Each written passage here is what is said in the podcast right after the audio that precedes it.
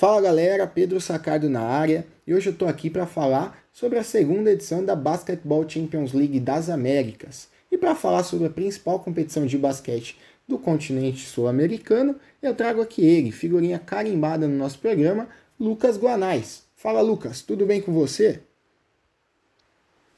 Salve Pedro, galera aí ligada no Laranja Pulsante, tudo certo, né? Vai começar agora. Eu não gosto desse nome, né? Champions League, eu acho que a gente está na América Latina, tem que falar em português ou inglês. Champions League não me agrada muito, não. Eu gostava tanto de Liga das Américas, né? mas vai começar a Champions League. A bola está quase subindo, hein, Pedrão? Exatamente. Para quem gosta de basquete e acompanha, já pôde né, conferir na semana passada a disputa da Copa Super 8 e agora mais uma competição que agita o calendário dos clubes brasileiros em meio ao NBB. Só que essa competição tem o adendo de fornecer ao campeão uma vaga na próxima edição da Copa Intercontinental de Clubes. Nada mal, hein, Lucas?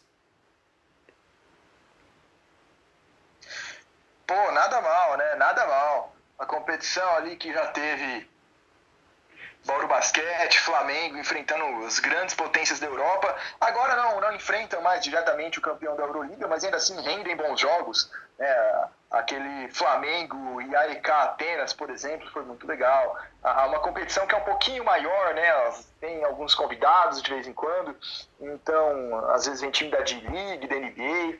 É, é, é, é uma possibilidade bem interessante, né? É um, é um prestígio muito legal para o vencedor da, da Champions. Sem sombra de dúvidas, né? Fica nos holofotes e ganha uma experiência também única, né? Mas agora falando um pouquinho, Lucas, do histórico da competição, para quem não conhece, né, a gente vai ter a segunda edição da Champions League. A Champions League nada mais é do que a nova Liga das Américas. Em 2019, a FIBA, que é a organizadora do evento, visando né, uma unificação do calendário entre o continente americano e europeu, promoveu diversas alterações nos seus campeonatos, tanto dos clubes quanto das seleções. E aqui no continente sul-americano não foi diferente. Então deu origem à Liga das, a Liga das Américas, deu origem à Champions League. Na primeira edição do torneio, disputada na temporada 2019-2020, a gente teve sete meses de disputa com os clubes se enfrentando em turno e retorno, viagens para os mais variados países do continente, né? Isso também gera um debate muito grande a respeito do quão é, proveitoso é isso e também dos custos que são gerados com essas viagens, logística, né? Mas em meio a um período longo de disputa, também teve a paralisação por conta do avanço do coronavírus. Né? Foram sete meses de paralisação até que o campeonato fosse retomado nas semifinais. O Flamengo ficou aguardando a decisão entre Quinça e Instituto para conhecer o finalista da competição. O 15 acabou avançando para a final e, em jogo único, superou o Flamengo e conquistou o primeiro título da competição. Lucas, como você viu essa primeira edição do torneio? O que, que você acha dessa mudança que foi proposta pela FIBA, né, de estender o calendário, principalmente dos clubes, que é um pouquinho mais difícil por questões estruturais também, financeiras? E como que você viu essa conquista também do 15? Achei, eu achei interessante a, essa mudança de regulamento, né, porque jogos ida e volta, né, jogos não, não mais em sistema de sedes, então a, todo, toda cidade, todo time vai poder fazer jogos é, diante da sua torcida, né, da plenitude da sua torcida, porque é, não, não, não, não tem mais aquele esquema de ah, um grupo vai ser disputado em tal cidade, em tal cidade, igual sempre aconteceu. É, tá rolando na pandemia e rolou um pouco ano passado, por conta justamente da, da Covid-19, mas a ideia é não ser assim, né, quando tudo isso acabar, sabe Deus quando.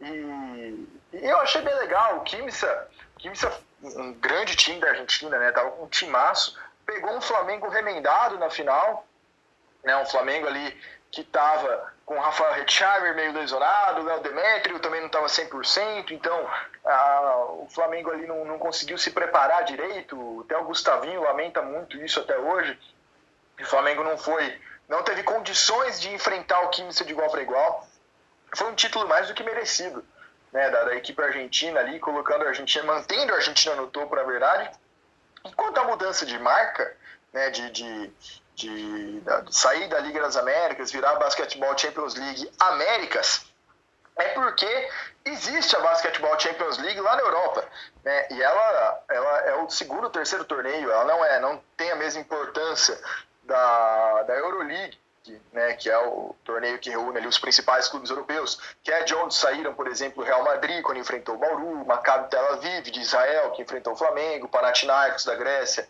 pegou o Pinheiros. A, a, a, a Basketball Euroleague pega alguns times de, de, assim, de segundo escalão, mas ainda times muito interessantes né, na Europa. Você tem ali, por exemplo, o AEK da Grécia, que ganhou do Flamengo muito bem. Você tem o Fortitudo Bolonha, na Itália, que é um time que está crescendo muito, o Galatasaray.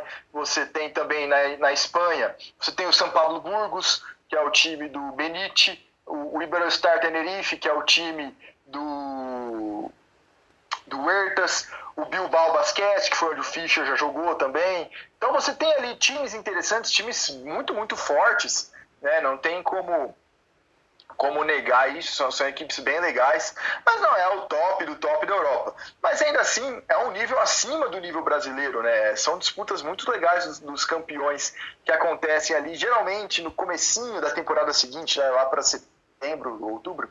E e o Kimsa vai ter essa chance agora, né, por ter vencido a última temporada. Não sei quando vai ser a próxima Copa, mas nem deu tempo de respirar, né, porque a, a edição seguinte está começando aí. Exatamente, né, o calendário que normalmente no basquete já acaba sendo encavalado com essa pandemia que a gente enfrenta, acabou sendo ainda mais caótico né? nessa decisão. Aí o Flamengo acabou sendo bastante prejudicado, fez um grande investimento, mas no início de temporada ainda estava longe das condições físicas ideais, como você mesmo disse, mas é bacana essa troca de experiência entre os clubes, né? A gente pega é, vários exemplos de atletas que saíram do basquete nacional, tendo destaque aqui para clubes menores da Europa, mas que conseguem promover também o desenvolvimento acentuado desses mesmos jogadores. Sim, com certeza, né? A, gente vê que é um estilo muito diferente, é uma escola muito diferente. Então faz muito bem também esse intercâmbio de informações. Basquete brasileiro na década passada ficou muito isolado, né? Até no começo da, dessa década que, que acabou agora, né? ficou muito isolado tecnicamente em relação ao resto do mundo, principalmente ali a Europa. Então é, é, é um processo também que ajuda na, na evolução ou na retomada de espaço do basquete brasileiro a nível mundial, né? Eu acho que é mais ou menos por aí. Com certeza. Esse é um tópico que a gente poderia abordar exclusivamente num único episódio, né? Tem muito que ser falado, debatido em relação a isso. Mas voltando a falar da, da competição, para essa temporada, né, por conta principalmente é, dos casos no Uruguai, das medidas de restrição, mas sobretudo da pandemia como um todo, o sistema de disputa foi é, modificado. Né? Então, aquele calendário mais extenso, com turno, retorno, viagens, essa possibilidade dos torcedores é, presenciarem né, confrontos de alto nível entre as principais equipes do continente foi deixado de lado.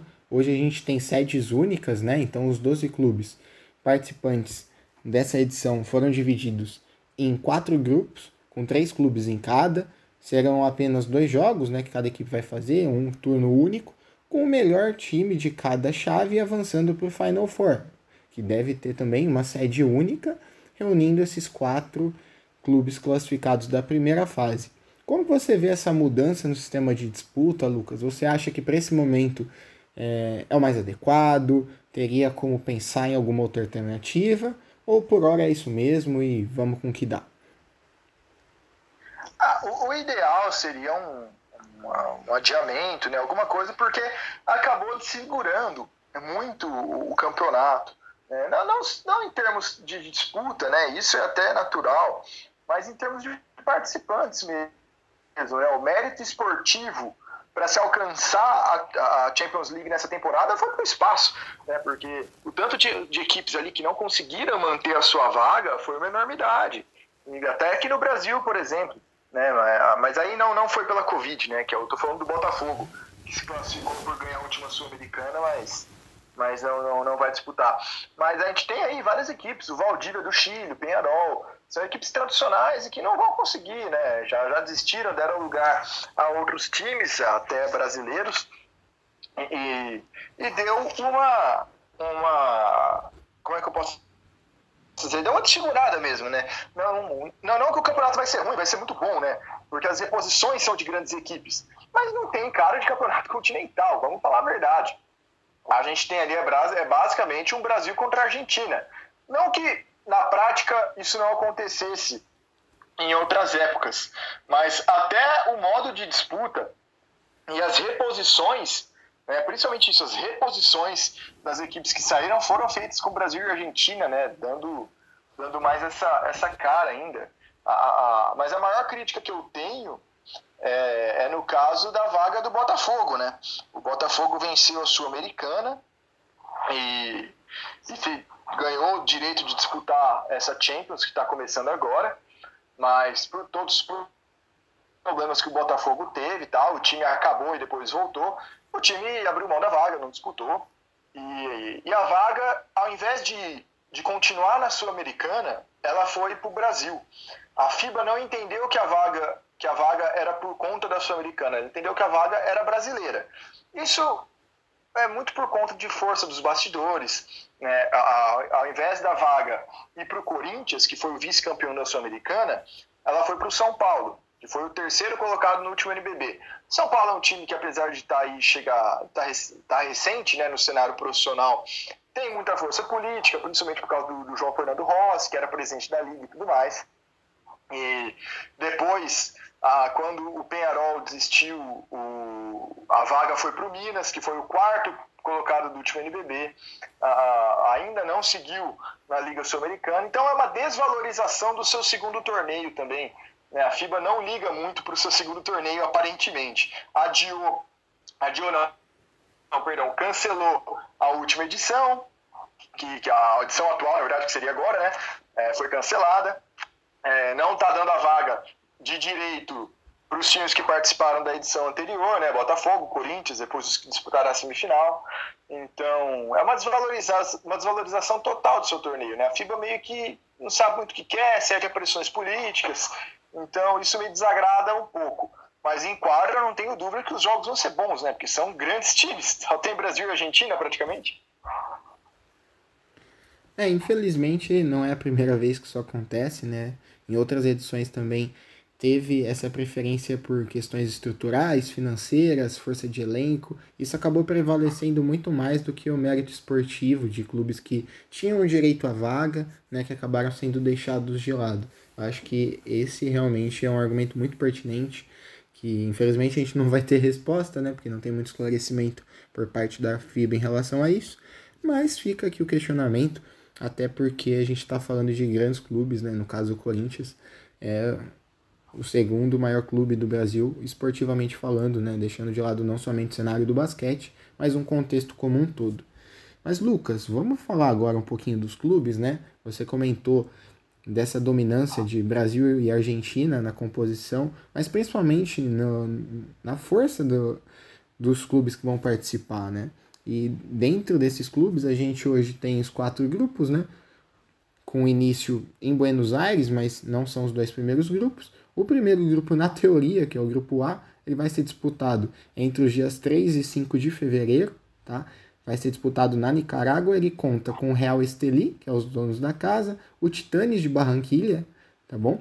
Que é uma equipe colombiana, e também o Caballos de Cucle. O que, que você compreende desse grupo?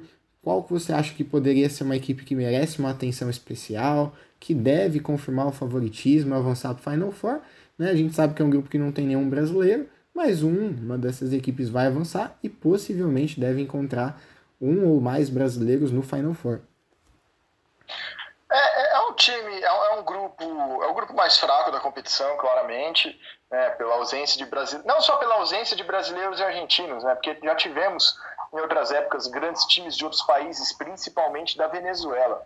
Mas é inegável que Titanes, Cabalhos e Real Esteli, por mais que o, o Real Esteli dê um trabalhinho maior no cenário recente né, para os clubes brasileiros, mas é um clube um pouco mais abaixo, né, que um deles vai acabar sendo premiado aí com essa vaga no Final Four. E depois, aí, quando a gente for passando dos outros grupos, vocês vão ter uma ideia das equipes que vão ficar de fora do Final Four. É, e vai ter gente desse grupo lá. Mas ele também foi feito um pouco pensando geograficamente, né? Para facilitar essa questão de logística e tudo mais. É, eu imagino que o Real Esteli é, tá, tá um nível acima, é uma equipe mais tradicional, uma equipe que tem mais dinheiro e tem, tem jogadores ali mais interessantes, né? Tá mais acostumada também a jogar é, é, esse nível de competição, apesar do Titanes de Barranquilla também já, tá, tem outras edições, mas o Real Esteli é uma figura um pouquinho mais frequente ali. Eu acho que, que eles podem, que eles são favoritos nessa, nessa, nessa chave, digamos assim. Lucas, você acha que apesar desse favoritismo do Real Esteli, os reforços pontuais que foram trazidos pelo Titãs de Barranquilha, aqui a gente está falando especificamente, né, os mais conhecidos que são o Selen Safar, também o pivô Justin Williams, né, além de outros jogadores que têm passagens pela seleção colombiana, podem causar um certo equilíbrio, ou você acha que pelo fato de atuar dentro de casa, por já ter uma base no elenco, o Real Esteli leva essa vantagem e deve confirmar a primeira vaga? Não, podem, podem sim, né? O Titanes de Barranquilha, como você disse, tem esses caras aí. O Selen Safar se encontrou muito bem na, na, na Colômbia, né? Ele, ele já deu entrevistas falando que, que jogou muito bem lá, que gostou muito bem de jogar lá depois de sair do, do, do Comunicações da Argentina. Mas é, é, eu ainda acho que o, o, Real Estelí não vai ter o fator viagem, não vai ter esse tipo de coisa, por mais que o Selen Safar e o Justin Williams sejam nomes muito legais, mas a, o Real Estelí tem alguns nomes interessantes também, né? Por exemplo, o Jesse Fuller, né, que estava no Cerrado e tentou ali uma vaga na D-League, né, Liga de Desenvolvimento da NBA, mas acabou não dando certo, vai jogar pelo Real Esteli. Você tem ali ah, uma base da seleção da Nicarágua também, ah, que está toda na, na, equipe. Então, eu apostaria nisso. Mas é aquela história, né? É tiro curto. Então, às vezes, um, um time está melhor que o outro naquela noite, o jogo está melhor, encaixa mais. E como são só três times, só um classifica, uma derrota praticamente te elimina. Né? Então, então eu acho que, que pode haver um equilíbrio maior nisso sim, mas eu continuo apostando no, no Esteli. Perfeito. Passando agora para o grupo B, Lucas. A gente está falando aqui de um grupo que contém Quinça, são os atuais campeões, a Universidade de Concepción, clube chileno, e o São Paulo. Esse grupo vai ser disputado em Buenos Aires, na casa do Quinça, tá? entre os dias 31, esse domingo, e o dia 2. Como você vê esse grupo? A disputa da vaga acaba ficando mesmo entre 15 em São Paulo? Se sim, o que você acha que pode prevalecer nesse confronto? Como que o São Paulo né, pode fazer frente aos atuais campeões, surpreendendo fora de casa e se classificando ao Final Four? É, então, né, aí já complica bastante, né? Você já vai ver aí São Paulo ou um Quimsa provavelmente de fora do, do Final Four. É, eu acho que a Universidade de Concepción vai ser vai servir para ah, vai servir para apanhar um pouco, né? Apesar de ser um time ali que teve um campeonato chileno interessante, mas o Valdívia, por exemplo, estava em melhores condições lá. Então eu acho que vai ficar realmente entre Química e São Paulo. E a tarefa do São Paulo é absurda, é muito difícil, é muito difícil. O Química, é, ele manteve ali uma base, mas tem muita gente que, que chegou né? O time ele, ele conseguiu, ele, vai, ele manteve, por exemplo, né? a, o Nicolas Capello, o Ivan Gramarro, o Fabiano Barrios, que já jogou no Bauru, é, conseguiu nomes como Brandon Robinson, né, que isso pensando na última temporada, Trevor Gaskins, o Panamenho. Então é um timaço, é um timaço, né, muito bem treinado. Tem um, um, cara que é o pontuador nato, que é o Brandon Robinson, que quase apareceu no NBB, passado, né, o Bauru Basquete ficou muito perto de contratá-lo, aí o Kimson acabou oferecendo mais dinheiro, ele foi para lá, mas é um cara que se chegasse aqui no Brasil, ele certamente brigaria pelo MVP, certamente, né, ele era destaque na China, está sendo destaque na Argentina agora, é um cara que faz de tudo, enquadra rápido, atlético,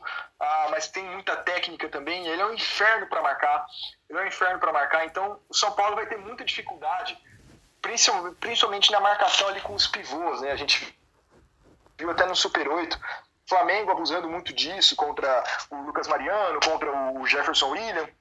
Então, ah, seria interessante, a meu ver, que o São Paulo usasse um pouco mais sua rotação, principalmente Renan Lenz, Gerson e Isaac, né, que são caras mais atléticos, mais rápidos, que defendem muito melhor que o Jefferson e o que o Lucas, por exemplo. Por mais que a produção ofensiva não acompanhe, mas a defesa vai ser fundamental ser fundamental, ainda mais com um time contra, contra Brandon Robinson e Trevor Gaskins. Então, o Fabian Barros abre muito bem também do perímetro. Então, o São Paulo vai precisar de muita força na defesa, além, é claro, de contar com as atuações do Jorginho, do Bennett, do Chamel, né, desses caras que puxam pontuação para o São Paulo e para frente. Mas a defesa é o que mais me preocupa nessa, nessa partida entre Química e São Paulo. Lucas, quando a gente fala de São Paulo e Quinça, né, você elencou vários pontos importantes, mas naturalmente vem na memória do torcedor brasileiro a final entre Quinça e Flamengo na última temporada. O São Paulo hoje encontra-se num nível próximo ao Flamengo, né? A gente viu os dois clubes decidindo a Copa Super 8 na última semana. Só que o São Paulo acabou sentindo a responsabilidade, né, pelo jejum de títulos, né? É um time recente, é um time novo, foi feito um grande investimento, é, mas acaba carregando às vezes uma cobrança que muitas das vezes vem por parte do futebol, mas também pelo fato da última temporada ter terminado sem a conquista de um título, né? E nesse ano ter sido eliminado precocemente no Campeonato Paulista. Com isso, a minha visão é que o time sentiu muito no último quarto é, esse ponto diante do Flamengo, e agora ele chega, ao meu ver, mais pressionado para a competição, né, para a Champions League. Como que o tricolor pode virar essa chavinha, né, ter um pouco mais de tranquilidade, principalmente nos momentos de definição? A gente viu o São Paulo dominando o Flamengo durante três quartos, mas no último quarto sofreu um apagão, foi facilmente anulado e acabou perdendo o troféu do Super 8. Agora ele tem um desafio ainda mais difícil com um time é, com mais recursos técnicos do que o Flamengo tinha naquele momento. É, o São Paulo tem que ficar mais imprevisível, né? Ah, foi assim contra o Flamengo agora, foi assim contra o Minas no NBB, que o São Paulo estava vencendo por uma diferença de 17 pontos e deixou o Minas chegar. Então, o São Paulo ele acaba caindo nessas, nessas artimanhas dos técnicos adversários com uma facilidade um pouco acima do que deveria acontecer, na minha opinião. É, a gente pega ali aos finais de jogos, nunca deu muito certo. A defesa do São Paulo sempre abre a perna é, nesses jogos citados, né, Flamengo, Minas, contra o Bauru também, e, e, não pode fazer isso, a nível internacional não pode fazer isso. Uma maneira de coibir isso é simplesmente tirando a pressão. Apesar do São Paulo ter um baita investimento, ter um bom time, é o primeiro torneio internacional do São Paulo nesse retorno às atividades profissionais e está enfrentando nada menos que, é, não necessariamente o melhor time da América, mas o time que, que é o atual campeão né? Então, na verdade, a obrigação de vencer está tá do lado do Kimsa. É, mas o São Paulo tem que ficar um pouco mais imprevisível. Né? O, no final do jogo, por mais que Jorginho e Chamel sejam os pontos principais, mas se não estiver rendendo, você não, não, não tem o culhão de não utilizar. No último período contra o Flamengo, o Jorginho arremessou uma bola, por exemplo. E o cara é, é a estrela do time. E não pode acontecer isso. Como assim? Nos últimos 10 minutos ele arremessou uma vez sabe? Então, por quê? Porque ele ficou encaixotado na defesa, aí perde confiança. Enquanto isso, você tinha um Dawkins ali pedindo passagem, você tinha um Bennett. Ah, o Bennett joga mais no time titular também, mas você podia variar um pouco mais. Ficou só o Chamel tentando, igual um louco, sozinho, coitado. Também não tinha o que fazer, ia passar para quem? Tava todo mundo marcado.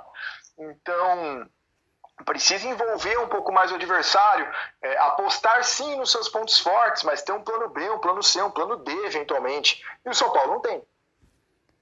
São Paulo não tem. Se o plano A não dá certo, São Paulo acaba. É, essa é uma das críticas que a gente mais tem escutado recentemente em cima do trabalho do Mortari, né? Mas agora passando para o grupo C, a gente já falou bastante do São Paulo, vamos falar um pouquinho do Franca, né? O Franca está nesse grupo junto com Obras Sanitárias e São Lourenço, um grupo majoritariamente argentino que vai ser disputado em Buenos Aires. Lucas, o Franca em outras ocasiões chegou muito mais prestigiado pelas competições internacionais. Esse ano o time tem ficado aquém das expectativas. É bem verdade que faturou o título estadual, né, o tricampeonato paulista, mas fora isso faz uma campanha decepcionante no NBB. É, por conta disso, quase ficou de fora do Super 8 e acabou fazendo confronto é, com o Flamengo ainda nas quartas de final, sendo eliminado. Na ocasião até fez um bom jogo, mas agora recentemente teve uma polêmica também envolvendo o Elinho até, depois a gente pode falar isso mais detalhadamente. Mas como você vê o Franca chegando para essa competição diante do São Lourenço, que é uma equipe extremamente tradicional, principalmente na competição, né? Antes da conquista do Quinça, nas duas últimas edições da Liga das Américas, tinha faturado os troféus, e Obras Sanitárias, que lá no início da competição chegou a conquistar o torneio e sempre deu trabalho para os brasileiros. Então, né, é um, é clube ali, é, é, um time, é um grupo, na verdade, perdão, de três times que não estão na melhor de suas fases, pensando no histórico recente mesmo. Né? O, o São Lourenço não, não tem mais toda aquela superioridade que tinha em outros tempos, ainda é um timaço, ainda é um timaço, mas não é mais aquela situação imbatível, né? não é mais aquela unanimidade. Numa, numa aproximação bem grosseira, mas para o público que não acompanha o Campeonato Argentino entender, é mais ou menos o que aconteceu com o Flamengo. O Flamengo ainda é um baita de um time, mas não é mais imbatível. Não é mais aquele favoritaço disparado, nossa, o título já é do Flamengo. Não. Você pega no Brasil, no NBB, você tem ali o Minas, você tem o São Paulo, você tem o Paulistano, você tem o Bauru, você tem times que podem ganhar do Flamengo. Você, existe essa sensação de que o Flamengo é derrotável. É, é a mesma coisa que o São Lourenço, mas ainda é um timaço. Ainda é um timaço. Então, é o melhor time do grupo, é o melhor time do grupo. Né? O time conseguiu ali trazer de volta nomes como Penca Aguirre, Facundo Pinheiro e o Dar Tucker. Apesar do Dar Tucker ser um ala americano aí que não está em boas condições é, técnicas e físicas, né? então talvez ele não seja o mesmo destaque de outrora. Mas ele tem nomes, tipo, pô, Nico Romano, que o Bauru quase tentou contratar. Bauru tentou contratar quase todo mundo dessa lista aqui. Mas Nico Romano, que é um ala pivô muito técnico, muito bom também, José de Felipe, Kevin Hernandes, Roberto Acunha, que é um, um pivô muito bom. É, isso sem contar, claro, o José Vildoça e o Máximo Filerup, né, os argentinos também, os mais baixos ali, que dão muita cancha para esse time. É um timaço, é um timaço, é o melhor time do grupo, disparado, mas não é mais aquele time imbatível de outros tempos. É, a, o técnico é o Silvio Santander, né, que tem ali há muito, muita carreira na Argentina, né? Muito, muito prestigiado por isso lá na Argentina. Enquanto isso, você tem ali o, o outro time do grupo do Franca, que é o, o, Obras Sanitárias, que ele entrou também nessa toada aí de, de, de, de suprir ausências, né? Não é Obras Sanitárias o classificado original, mas Obras Sanitárias está numa temporada espetacular. Né? É o segundo colocado na Liga Argentina ele tem simplesmente um número de 19 vitórias e 7 derrotas, é 73% de aproveitamento. Está atrás só do Quinça. Só que é um time, Pedro, que está se reconstruindo. Porque é um time que mudou muito nos últimos anos. Né? Ano passado eles perderam o Pedro Barral, que era o armador argentino sensacional. É um cara que eu torcia, mas eu torcia para qualquer time do Brasil contratar, qualquer um, qualquer um. Eu queria ver esse cara no NBB, mas infelizmente ele foi para a França. Né, deixou Obras Sanitárias ali meio refém. E Obras é um time muito novo, muito, muito novo. É, é um time ali que você pega. Vou falar só a idade do, dos jogadores, o ano de nascimento dos jogadores, tá? Para vocês terem uma ideia aqui do, do elenco é, do elenco registrado, né, do elenco inscrito para disputar a Champions, do Obras Sanitárias. 20 anos, 22, 23, aí 34, tem mais experiente. Mas, de novo, 20, 21, 23, 23, 20, 21, 25 e 23. É um time muito novo, é um time extremamente jovem, mas que está dando muito certo lá na Argentina. Né? O grande destaque é o ala argentino, é o Alejandro Zurbriggen, né, que está ali com média de 16... Quantos? Esqueci até. Eu peguei os dados errados aqui. Com média ali de 15 pontos, quase 16. É, é um ala muito rápido, muito versátil, que tem um aproveitamento do perímetro ali na faixa dos 35%. Ah, é o cara a ser marcado, né? o cara a ser batido. Né? Mas assim, sim, é, é uma equipe jovem e por isso ela pode acabar sendo instável contra o César Franca. Mas eu ainda acho que o Franca chega como azarão nesse grupo. É, realmente. É, é um desafio delicado, né? E o Franca, além dessa instabilidade, dessa concorrência que ele vai ter do São Lourenço, você já falou, todos os jogadores, né? São jogadores do primeiro escalão do, do nível sul-americano, né? muitos deles com passagens pela Europa, os mais jovens ainda não passaram, mas constantemente são cotados para ir para o velho continente. Enquanto que a equipe do Elinho ainda carece de alguns ajustes, né? Foi montada no decorrer da temporada, a princípio daria mais tempo de quadra para os jovens, e até a gente viu eles desenvolvendo bem no Paulista, mas depois precisou de uma bagagem maior, recorreu à chegada de alguns gringos, né? Dentre eles o Jamal, que já é conhecido do torcedor do basquete nacional, estou no, Botafogo e também no Macaé, e também trouxe o Green, né? Primeira passagem dele pelo NBB, mas tem se mostrado cada vez mais adaptado ao sistema de jogo do Elinho. No entanto, os jovens acabaram perdendo espaço, o time ainda oscila de rendimento, tem dificuldades na armação pelo fato do Elinho estar tá se recuperando do Covid e depois também pelo ato de indisciplina que ele teve contra o Pinheiros e também pelo fato do Jamal não ser esse articulador. Nos clubes que ele teve destaque, tanto no Macaé quanto também no Botafogo, ele atuou sempre ao lado de um armador de origem, seja o Thiaguinho no Macaé, seja também o Coelho no Botafogo. Então ele não tinha essa responsabilidade de articular o jogo. E o Franca ainda carece dessa organização para poder extrair o melhor de cada peça. Você também vê dessa maneira? Você acha que passa principalmente pela essa dificuldade de ter um organizador ou você vê os problemas do Franco um pouco mais além? Ah, é um pouco de tudo, né? A gente vê ali essa questão do organizador estava sendo resolvida porque o Elinho estava fazendo, fez ali umas duas, a última semana, vai, duas últimas semanas de jogos muito bons, muito bons ali, com ele fazendo mais de 10 assistências em mais de uma oportunidade. Ah, é um cara que eu gosto muito, é um jogador que eu gosto bastante, apesar dele não ter um volume de pontuação muito alto. Mas as demais peças nem sempre correspondem, né? O André Góes, sim. O André Góes é um cara muito regular, né? ele sempre entrega o que se espera dele. O, o Ubner, por incrível que pareça, o Guilhermão, o Guilherme Ubner, por mais que ele tire um pouco de espaço do Márcio, do jovem né, pivô do Franca, mas o Guilherme Ubner também está fazendo uma temporada bem legal, na minha opinião, pelo menos de acordo com as minhas expectativas. Né? Eu não esperava que ele conseguisse apresentar o que ele vem apresentando. Isso me surpreendeu positivamente. Mas de resto, é uma equipe que está sofrendo demais. O, o, Jamal ainda não encaixou, está longe de encaixar nesse esquema. O Fusaro está muito mal, não é o mesmo, de, não é nem de longe o mesmo Fusaro do Mogi. É, ainda é um cara muito importante na defesa, mas ofensivamente ele está uma negação em comparação com ele mesmo no ano passado. É, se a gente for comparar, o espaço que ele tem em quadra não mudou tanto, mas o rendimento caiu. E enquanto isso, você tem ali, mesmo o Guilherme Ubner é um cara mais pesadão, que ele é facilmente alvo de estratégias ofensivas adversárias quando resolvem explorar o fato de ter esse cara mais pesado. É, aí você tem a Diel e Márcio, que tem muito potencial, mas ainda são jovens, né? É, por mais que eles possam resolver jogos, inclusive na Champions, por que não? Tem qualidade para isso, mas não se pode exigir, não se pode colocar esse peso nas costas deles. É, se vier, ótimo, se não vier, não era para eles fazerem isso também. E por fim tem o Lucas Dias.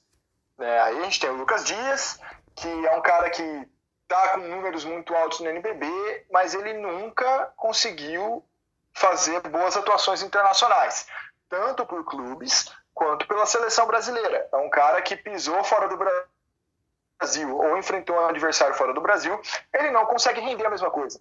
E, e existem vários, várias explicações para isso né, tanto estilo de jogo que casa muito com o que é praticado aqui no Brasil, pode ter um pouco de confiança também. Ele também, pelas estatísticas, ele fica um pouco mais visado, mas o Lucas Dias é um cara que, particularmente, eu não confio em jogos internacionais. Né, então, eu acho que por isso o Franca ele é azarão, sim, nesse grupo, está recheado de instabilidades. E, e, eu acho que pode, pode acabar classificando até. É um time que tem qualidade para isso. Né? É um time que tem tem bons nomes. Se tiver uma noite muito legal ali, pode bater o São Lourenço, pode bater o Obras. Eu acho muito difícil, mas pode. Não seria também um, uma zebraça, né? de maneira alguma. Franca é um bom time. Mas em comparação com os outros dois, principalmente com o São Lourenço, eu vejo o Franca ali com poucas chances de avançar ao Final Four. Realmente vai ter que jogar muito mais do que vem jogando se quiser ficar com essa vaga ao Final Four. Agora passando para o grupo D, é o grupo que acontece no Rio de Janeiro, no ginásio do Maracanãzinho, que coloca aí o time do Flamengo, né, os donos da casa, o Minas Tênis Clube, que foi a equipe convidada, e também o Instituto de Córdoba, que enfrentou o Flamengo na semifinal da última temporada. Lucas, esse talvez seja o grupo mais interessante para o torcedor brasileiro, né? É um grupo com duas equipes do basquete nacional. Curiosamente, as duas equipes que dividem, não dividem a liderança, porque o Minas tem uma vitória a mais, mas que polarizam essa disputa pela primeira colocação, junto com uma equipe de muita tradição do basquete argentino. Sim, o Instituto é um timaço lá, né? Tem dado muito trabalho para o Flamengo, muito trabalho mesmo para o Flamengo. Já eliminou o Bauru, já eliminou o Flamengo. Né? Ano passado o Flamengo acabou passando, mas já eliminou Franca também.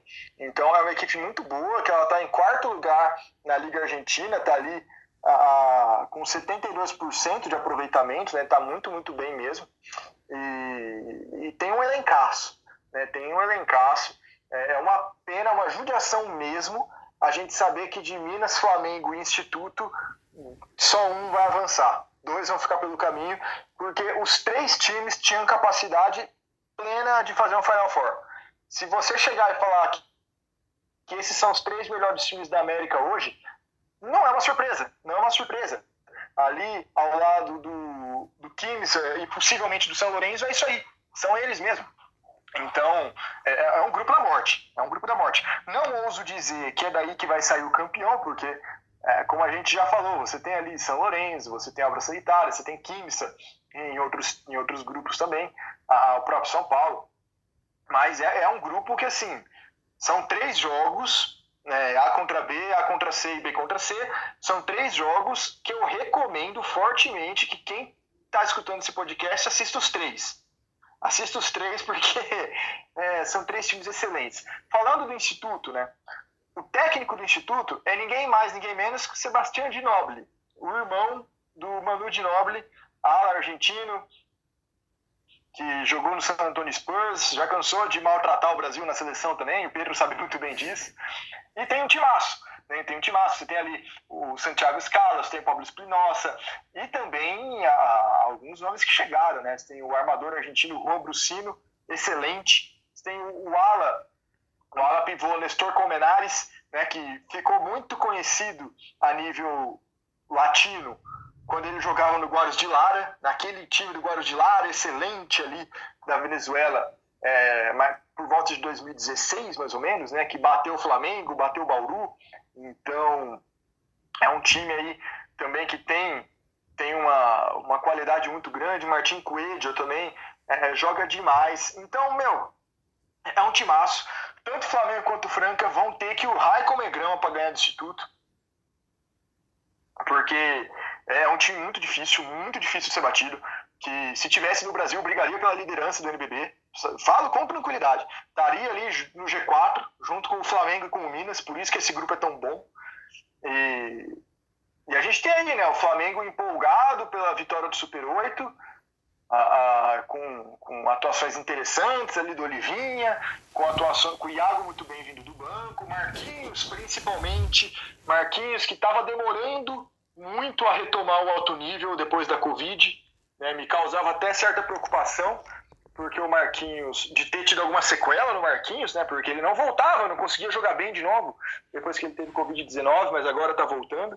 E o Minas que está passando o carro em todo mundo no NBB. Né? É, olha, eu não, não consigo apontar favorito. De verdade, eu não consigo. É um grupo muito forte, muito forte. E é até um contraponto do grupo C, né? A gente falou da capacidade que Obra, São Lourenço e Franca tem, mas como eles vêm em momento de baixa, já o Flamengo, Minas e Instituto, eles vêm com a moral bem elevada, né? O Flamengo, como você mesmo disse, pela conquista do Super 8, o Minas, mesmo com a eliminação na semifinal, mostrou força, venceu os dois jogos que teve na sequência do NBB, né? garantindo a manutenção da liderança. E o Instituto vem reforçado com jogadores de peso do basquete latino, tem esse comando do, do Ginobili, né? Que dispensa comentários, não é um Manu Ginobili, mas ele também constantemente dá os seus pitacos, já teve diversos treinos da equipe, né, fazendo esse bate-papo com o irmão e agregando valor ao elenco. Então, realmente deve ser. Pode até ser decidido no, nos critérios de desempate, né? A gente está falando de dois jogos, então é, é, muito provável que não só esse grupo, mas como os outros grupos também, tenham ali um empate triplo entre as equipes. E aí fique tudo no saldo de cestas também, né, Lucas? É, não me surpreenderia, não me surpreenderia. É um grupo que pode plenamente acontecer isso. Né? No grupo C também, no grupo C também. É, mas ficando no D, que é o que a gente está analisando agora, não me surpreenderia se isso acontecesse. É, eu tenho um não, não um carinho, mas eu, eu acho o time do Minas, eu, eu, gostei muito da montagem. Muito, muito, muito da montagem desse time. Para mim é o melhor quinteto inicial do Brasil, com sobras. Eu falava isso antes do NBB começar. Né? Puxa aí meus materiais da locomotiva esportiva, tudo que eu falo, que é o melhor quinteto inicial do Brasil. Paródia David Jackson, Shaquille Johnson, Nesbitt, JP Batista, para mim é um quinteto de outro mundo. De outro mundo. E você tem o Davi Rosseto muito bem vindo do banco, tá muito bem nessa temporada. Você tem ali Rafa Moreira, que é um gatilho de três. Você tem o Ronald, que é um pivô bem dominante também. O Queiroz, que está numa temporada legal, numa temporada de crescimento em relação ao último ano, que é o ala pivô. E você tem o Gui Santos, né, também. Na mesma situação do Márcio e do Adiel no Franca, tem o Gui Santos no Minas. Ele tem capacidade para resolver qualquer um desses jogos aí. Ele consegue dar outra cara pro time. Mas ele não tem essa função. Ele não tem essa função, não. Ele não tem essa, essa obrigatoriedade. Né? Se ele não fizer também, tudo bem, acontece. Mas ele pode fazer. Eventualmente pode fazer sim. Então, é, eu acho que o Minas está um pouquinho acima do Flamengo, mas o Super 8 já mostrou que isso não, não quer dizer nada. Né? O NBB também, né? O Flamengo ganhou do Minas, apesar de alguns desfalques ali, o Flamengo ganhou. É, cara, de verdade, eu quero ver esses jogos. Se eu tivesse que escolher um grupo só para ver nessa primeira fase, era o grupo D, com certeza. Com certeza. Você comentou de acompanhar os jogos, né? Para você que está se perguntando como que faz para acompanhar esses jogos, como o Lucas, simples, né? Todos os jogos serão transmitidos pelo Dazon, dos clubes brasileiros, né? Também, é, para quem acompanha de fora do país, vai ser transmitido pela DirecTV na Argentina. Então, se você estiver acompanhando isso de Buenos Aires ou de qualquer outro lugar, você pode conferir por lá também. Mas eu queria agora colocar o Lucas numa roubada, né? Ele já está mais do que acostumado com isso. Ô Lucas, fala para mim aí, quem que vai pro Final Four? Gabaritos 4. Nossa senhora. Vamos lá. Real Esteli, Quimsa, São Lourenço e Flamengo. Eu vou colocar o Flamengo, está mais acostumado a jogar competições internacionais. Apesar do Gustavinho nunca ter vencido, né? o Gustavinho sempre bateu na trave em competições internacionais. Mas vai ser minha aposta, assim, se valesse dinheiro, eu já não falava. Tá? É só porque a gente está aqui entre amigos, porque se valesse dinheiro eu já não colocava, que é muito arriscado, é muito arriscado. São grupos bem equilibrados, esse sistema, é, é, grupos com três e só um avançando é muito complicado, é, torna tudo muito imprevisível. É, todo jogo é uma final, basicamente, você não tem direito de perder. Ah, é um sistema que não me agrada, tá? Particularmente não me agrada. Eu sou muito mais fazer três grupos de quatro do que quatro grupos de três. E aí classificaria o primeiro de cada grupo mais o melhor, a melhor segunda campanha. Mas tudo bem, é esse o regulamento que a gente tem na mão. E Putz, cara, tá, tá muito equilibrado. Os, os grupos, em, em, níveis diferentes de basquete, os grupos estão equilibrados, tirando, acho que o grupo B. O grupo B talvez seja o mais desequilibrado. É, tá, para mim tá um pouco mais claro ali que tá o Química, depois o São Paulo, depois a Universidade de Concepción. O grupo A, você tem o Real Esteli e o Titanes equilibrado, o grupo C é inteiro equilibrado e o grupo D também. Então, é, é difícil apostar, mas eu fico nesses. Esteli, Química, São Lourenço e Flamengo. Maravilha. É, eu acabei de receber um, um, comunicado aqui no ponto. A, a, direção falou que nesse episódio eu não vou, não vou precisar opinar, não vou precisar fazer meu palpite, tá? Ah, não? Tá, tá certo, tá certo. não, tô brincando, não vou fugir da raia, não. É, eu compartilho a sua visão, acho que São grupos extremamente equilibrados, né? Cada um com sua particularidade e isso permite que qualquer resultado seja possível, né? Qualquer não, mas assim, tem algumas variações. É, só faço algumas alterações em relação aos palpites, mas principalmente por não, não ter qualquer compromisso com a, com, com a verdade do jogo mesmo, né? Isso vai ser decidido na quadra.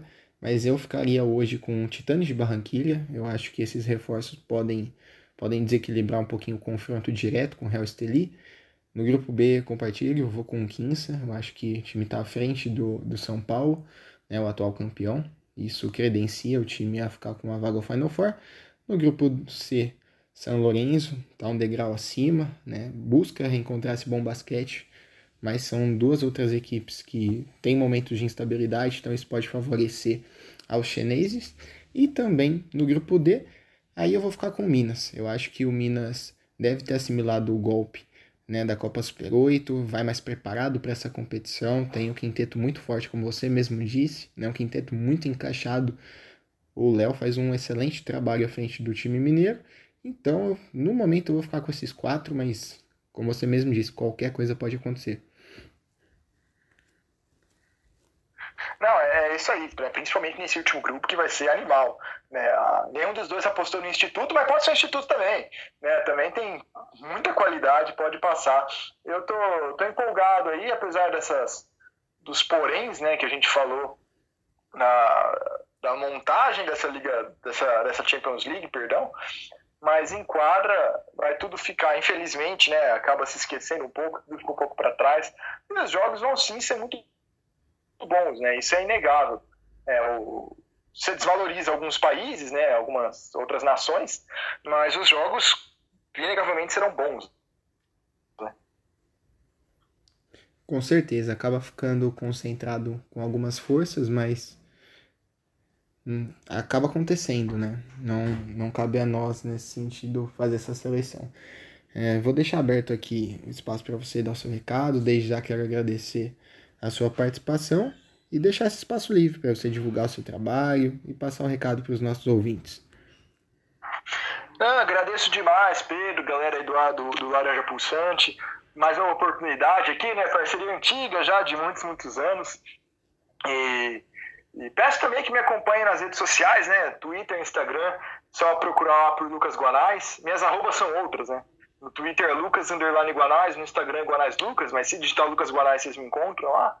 É, também faço parte da Locomotiva Esportiva, do Área Restritiva, da Jornada Esportiva e estou no Triple Double também. E sempre que me chamarem para projetos aí por aí em outros, em outros sites, outros canais, eu estou indo também. Tô, tô aproveitando a pandemia para aparecer em todo canto também. então, é, espero vocês ali, divulgo tudo onde eu estou nas minhas redes sociais. É, espero vocês lá. E brigadão de novo, Pedro. Vamos, vamos ver aí, essa, essa Champions vai ser bem boa. Com certeza, como vocês puderam observar, o Lucas joga de armador, ala, ala pivô e pivô. O que chamar e tá entrando para jogo, né, Lucas? É, cara, é igual o jeito que eu arremesso, né? Eu sou ambidestro, ruim nas duas. Então. Faz parte, faz parte. É, é aquele cara regular, né? Que tá. Nunca faz uma partida boa, é sempre ruim, né? Bem regular. Você sabe o que esperar. Eu costumo dizer que na pelada eu sempre pode esperar de mim o triplo-duplo, né? Que é minutos de quadra, erros e reclamações. De resto, não, não garanto mais nada. Olha, físico, eu tô meio gordinho, né? Eu já tô no, no, terceiro dígito da balança. Eu não, eu não aguento dígito duplo em minuto, não. É, eu só fico em erro e reclamação, mano. Faz parte. Mas, Lucas, mais uma vez, muito obrigado pela participação. Você é sempre muito bem-vindo aqui no nosso programa, no nosso podcast. E se você gostou desse conteúdo, fique atento. A gente vai voltar no decorrer da competição e também Falando sobre as outras competições, né? O NBB aí entrando no segundo turno com muito jogo bom pela frente, né? Muitas coisas em disputa, liderança da competição, vaga no G4, briga pelos playoffs e também a gente vai fazer um material especial falando desses playoffs, né, de todos esses confrontos do mata-mata.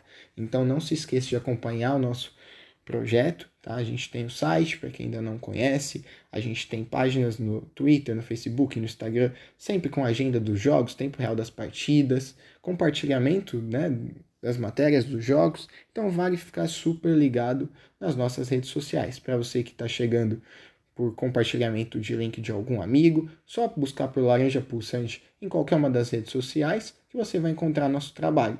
Então nos vemos no próximo episódio e um forte abraço a todos vocês.